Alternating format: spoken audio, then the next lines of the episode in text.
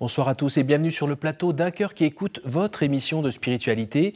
Ce soir, je vous invite à faire un, saut euh, par-dessus l'océan, car nous sommes en compagnie de Dawn Eden, euh, auteur de Je vous donne ma paix, guérir de ses blessures en suivant l'exemple des saints, paru aux éditions Saint-Paul. Euh, bonsoir Don Eden, bienvenue ici. Vous, êtes, euh, vous vivez actuellement à Washington, là vous êtes de passage en France et eh bien ça va nous permettre de vous rencontrer un petit peu, de connaître votre parcours. vous êtes juive convertie, vous avez souffert dans votre enfance aussi d'abus sexuels et, ce qui vous a permis de on va dire de rebondir, en tout cas de revenir à la vie, c'est la fréquentation des saints. Vous allez nous raconter tout cela dans un instant, mais juste avant, je vous invite à nous lire un extrait de texte de votre choix. Merci. No matter what evil was done to us, if we, like the saints, offer our hearts to God, He will accept us as we are with all our past experiences. Your heart right now contains all the raw material He needs to mold it so that, with His grace working over the course of time, it may become like His. This is true no matter how damaged you may feel, so long as our hearts long for union with Jesus' sacred heart, our feelings about ourselves will not prevent such union because God's love is stronger than feelings. It is a presence. Alors ceci est un extrait de, de votre livre. Pourquoi avez-vous choisi spécifiquement ce passage? J'ai choisi ce passage parce que, étant une personne ayant souffert d'abus sexuels dans mon enfance, je pensais, j'ai longtemps pensé que mes blessures empêchaient l'amour de Dieu de m'atteindre. Et ce que j'ai appris à l'école des saints, c'est que l'amour de Dieu est plus fort que les émotions, que les sentiments, que Dieu est une, est une présence et que cette présence n'est pas euh, empêchée de passer par mes blessures. Et comme je le dis dans mon livre, la présence de Dieu, si je le souhaite, si je souhaite que le, Dieu, que Dieu m'atteigne, il peut m'atteindre et il peut me transformer à travers mes blessures.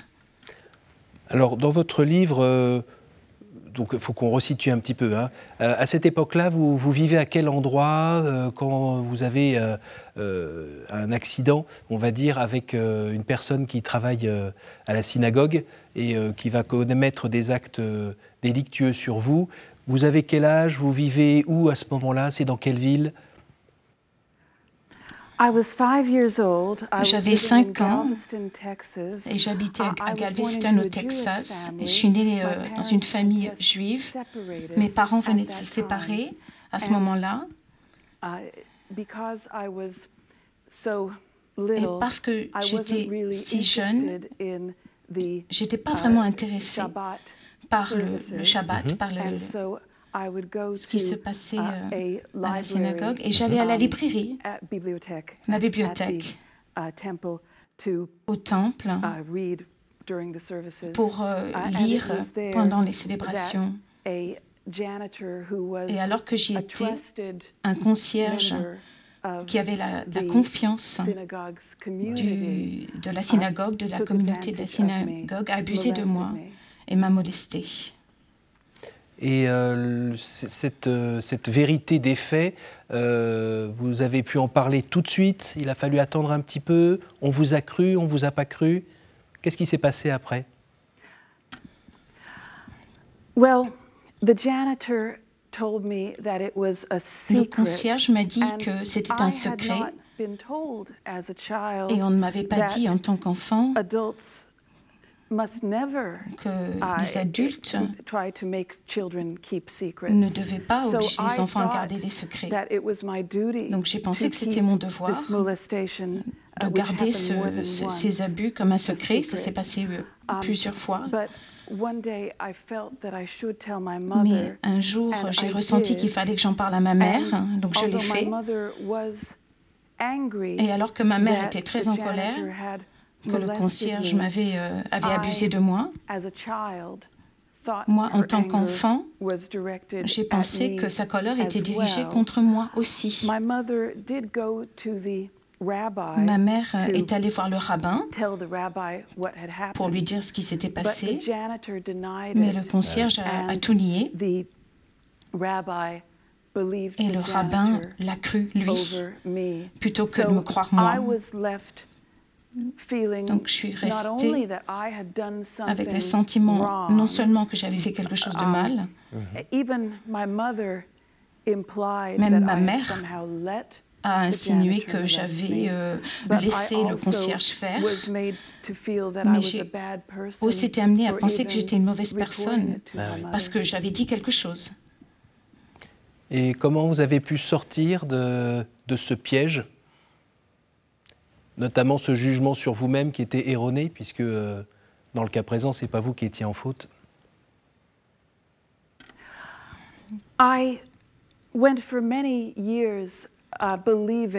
Pendant plusieurs années, j'ai cru que j'avais une culpabilité uh, de ce qui, ce qui s'était passé de ces, à cause de ces abus.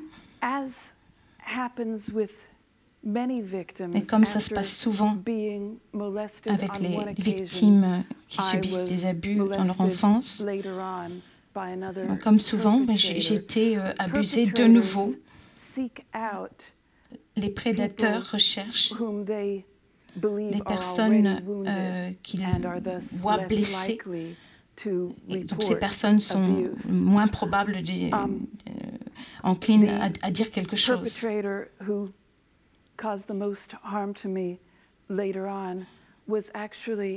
la personne qui m'a fait le plus de mal plus tard, hein, c'était un petit ami de ma maman. Il a abusé de moi en présence de ma mère, alors que ma mère l'a laissé faire. Ma mère ne se souvient pas de ça. Yes, and oui. Uh, as I also share uh, in my book, comme je le partage aussi dans mon livre, je, je suis passée par un processus de, pardon euh, de ma mère, comme d'un processus de pardon de, des personnes qui m'ont abusé, sans excuser le mal. Um, but um, again, uh, into my adulthood, Mais en devenant adulte, Jusqu'à dans ma vie adulte, je gardais un sentiment uh, uh, d'avoir une tache, une souillure euh, indélébile qui ne pouvait pas être enlevée, d'une euh, culpabilité euh, mal placée. Alors, dans, comme on l'a dit au départ, vous êtes de confession juive quand vous êtes enfant, et votre vie de foi bah, va bouger, vous allez rencontrer euh, le protestantisme et vous convertir euh, au catholicisme, en tout cas entrer dans, l'Église catholique. Vous aviez à peu près 30 ans et c'était une période euh, déjà où l'Église était un peu secouée par des scandales aux États-Unis en lien avec la pédocriminalité. Yes, and um, certainly when I first heard about the abuse oui, en effet, lorsque j'ai entendu parler des, cas d'abus en 2002 aux États-Unis, j'étais protestante à cette époque. J'étais euh, euh, très euh, désolée, j'ai déploré ces cas. Mais ce qui m'a impressionné à ce moment-là, c'est la réponse des personnes laïques J'étais dans un groupe de, de lecture euh, de, de, fans de J.K. Chesterton et j'ai euh, relaté euh, à ce groupe um, que j'étais très déçue par les catholiques, um, parce qu'il me semblait que les catholiques euh, couvraient les abus et qu'ils n'étaient pas suffisamment en colère de ce qui s'était passé. J'étais surprise d'apprendre des catholiques dans mon groupe de lecture qu'ils n'accusaient pas les médias. Ils étaient autant en colère que moi euh, de ces abus. Et ça a planté des graines en moi et j'ai commencé à m'ouvrir à la possibilité de rentrer dans l'Église. Et au moment où je l'ai fait, où je suis rentrée dans la pleine communion avec l'Église catholique en 2006, quand j'avais 37 ans, je, n'avais pas d'illusion sur ce qui s'était passé, sur les problèmes euh, des abus dans l'Église. Mais je ressentais que ce que l'Église enseignait et les, fondements dogmatiques de l'Église présentaient la vérité de la dignité de toute personne humaine devant Dieu. Parce que mes abus s'étaient passés en dehors de l'Église. Et, parce que j'avais vécu plusieurs, pendant plusieurs années comme une journaliste du, du rock, que j'avais été agnostique, et j'avais vu ce que c'était qu'un monde laïque, ce que ce monde-là proposait. J'ai pensé qu'en rentrant dans l'Église, j'ai ressenti que je préférais être dans un groupe d'hypocrites qui au moins proclamaient la vérité à travers leur bouche, leurs lèvres, que dans une assemblée d'agnostiques, que d'être agnostique parmi des laïcs qui euh, cherchaient à relativiser la vérité euh, jusque dans l'obscurité. Est-ce que vous pouvez nous raconter brièvement euh, cette rencontre avec, euh, avec le Christ qui vous a fait justement euh, devenir catholique? Ça s'est passé comment? Vous avez vu un éclair, un buisson qui brûlait tout seul? No, there was no ah, burning bah. bush. Non, il n'y avait pas de buisson ardent. I did have an encounter. There was Mais j'ai fait une rencontre. Il y a beaucoup de choses qui m'ont amené jusque-là. Reading a book by, autour uh, de ma lecture d'un livre, un livre écrit euh, par Chesterton, L'homme qui était jeudi, qui était nommé jeudi. Et dans ce livre, j'ai appris quelque chose de la théologie rédemptive. J'étais intriguée par la compréhension de Chesterton, il mettait en avant le fait que Dieu, à travers Jésus-Christ, a une connaissance intérieure de la souffrance. Et ça, ça m'a époustouflé. Et un soir, lorsque j'avais 31 ans, après que j'ai commencé à m'ouvrir à la foi, après avoir été, passé plusieurs années à être agnostique, j'ai entendu une voix au milieu de la nuit, la voix d'une femme. J'étais à moitié endormie, à moitié réveillée. Et cette voix me disait, certaines choses ne, ne, doivent pas être amenées à être connues, certaines choses doivent être comprises. Et quand je me suis réveillée complètement, j'ai prié autour de ce que cela pouvait dire. Et j'ai été poussée à, à, prendre la Bible et à lire euh, euh, la Bible euh, sur le livre des Romains, chapitre 5.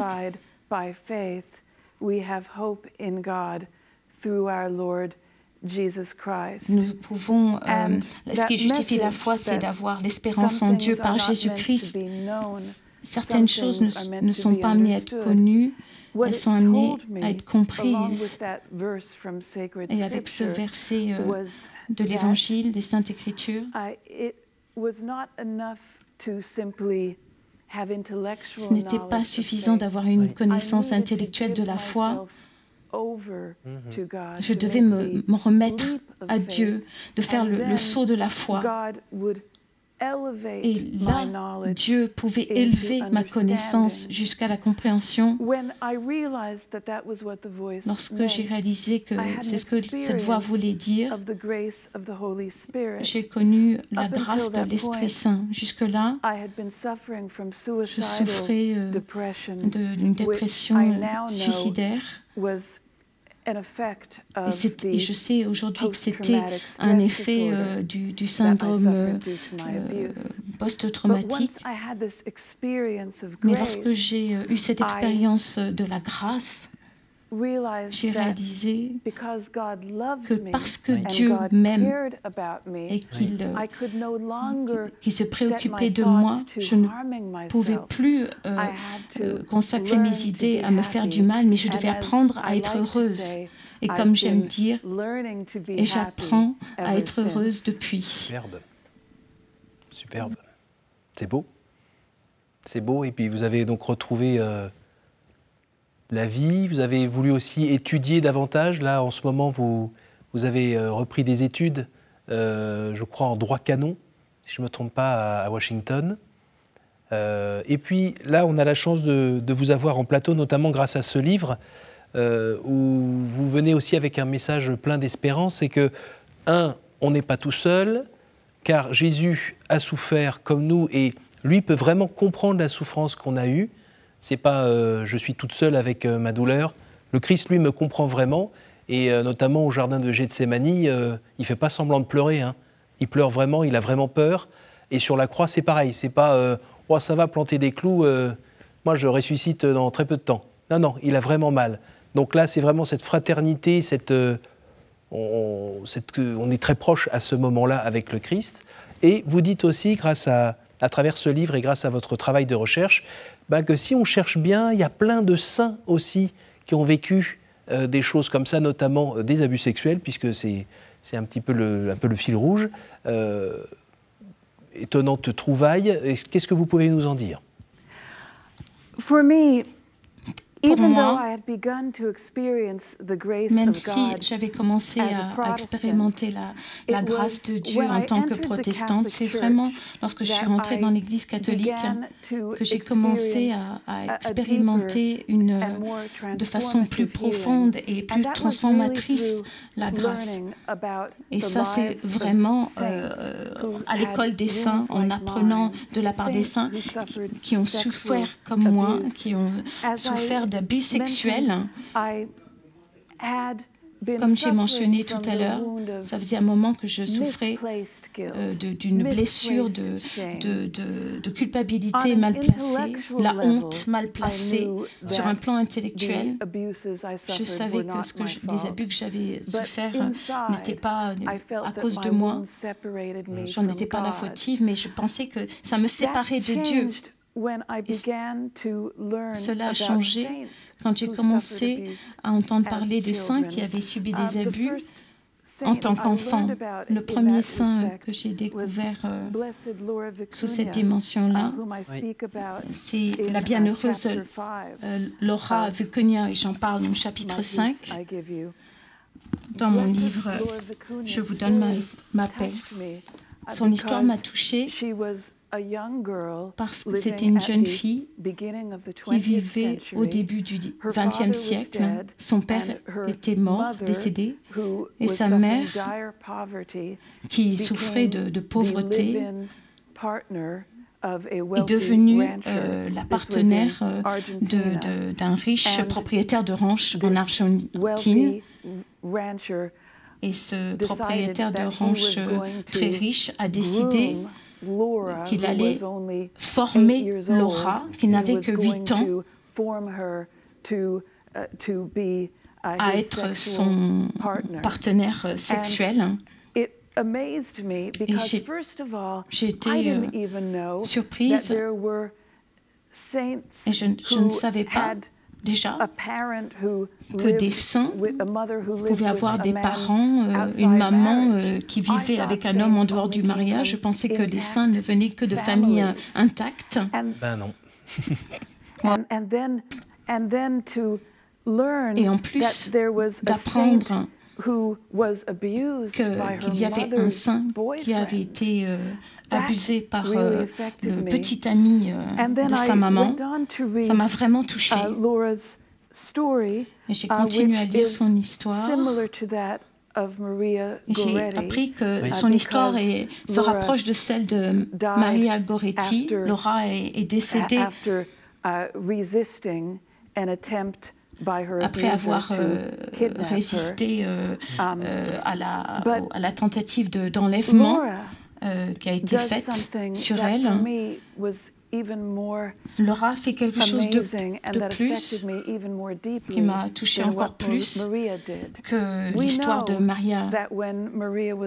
Nous savons que lorsque Maria était sur son lit de mort, elle a pardonné la personne qui avait abusé d'elle. Elle n'a pas euh, excusé le mal, elle a décrit la personne qui avait abusé d'elle à la police. Elle n'a pas euh, évité la justice, mais elle a pardonner à son agresseur. Mais Laura a fait quelque chose de plus. Lorsqu'elle était sur son lit de mort, elle a pardonné à sa mère, celle qui a rendu possible les abus sexuels. Et elle lui a dit qu'elle offrait sa vie pour la conversion, pour la conversion de sa mère. Et lorsque sa mère lui a, lui a promis qu'elle quitterait l'homme qui, est abusif. Laura a trouvé la paix et elle, elle est morte euh, heureuse. Et lorsque j'ai euh, lu euh, cette histoire de, grand pardon, j'ai compris que les saints non seulement comprenaient ce que j'avais souffert, mais qu'ils pouvaient m'aider aussi dans mon propre chemin de guérison, ce qui a de, pu pardon. Être, ce qui a pu être bon pour vous à travers la fréquentation de ces saints le sera forcément pour les lecteurs qui sont concernés aussi par, euh, ben, par ces crimes. Euh, au début du livre, vous, vous annoncez des chiffres assez effrayants euh, concernant les États-Unis. Je crois que c'est. Ben, je vous laisse le dire. The public estimates in the United States are that les estimations publiques, c'est qu'une personne sur une femme sur quatre et un homme sur six ont souffert d'une forme d'abus sexuel dans l'enfance. Mais je pense que les chiffres sont très probablement plus élevés parce que les gens ne, font pas part de ce qui s'est passé parce qu'ils se sentent coupables. Et c'est très important que la société dise qu'aucun enfant n'est jamais responsable des abus qu'il subit. On ne peut même pas parler, on ne peut pas parler de consentement quand il s'agit d'enfants, parce que les enfants ne peuvent pas tout à fait comprendre ce, qui, ce à quoi ils peuvent, euh, euh, ils vont peut-être euh, être amenés à, consentir. Ils ne le comprennent même pas. Alors nous arrivons déjà à la fin de cette émission. comme tous les invités, je vais vous demander de me dire successivement trois chiffres pour euh, avoir une question brève euh, qui appelle une réponse brève. Donc je vous écoute entre 1 et 7, que me dites-vous? 3, 5, 6, s'il vous plaît. 3, 5, 6. Quelle est la vertu qui vous manque et à laquelle vous aspirez? Trust. The, the virtue la vertu de la confiance, d'une confiance plus profonde en Dieu. Parce que si j'avais cette confiance plus profonde, je serais libérée de l'anxiété et euh, libérée de, du, du, euh, d'en vouloir encore. Alors, cinquième, en dehors de la Sainte Famille, quel est le personnage biblique qui vous touche le plus en ce moment?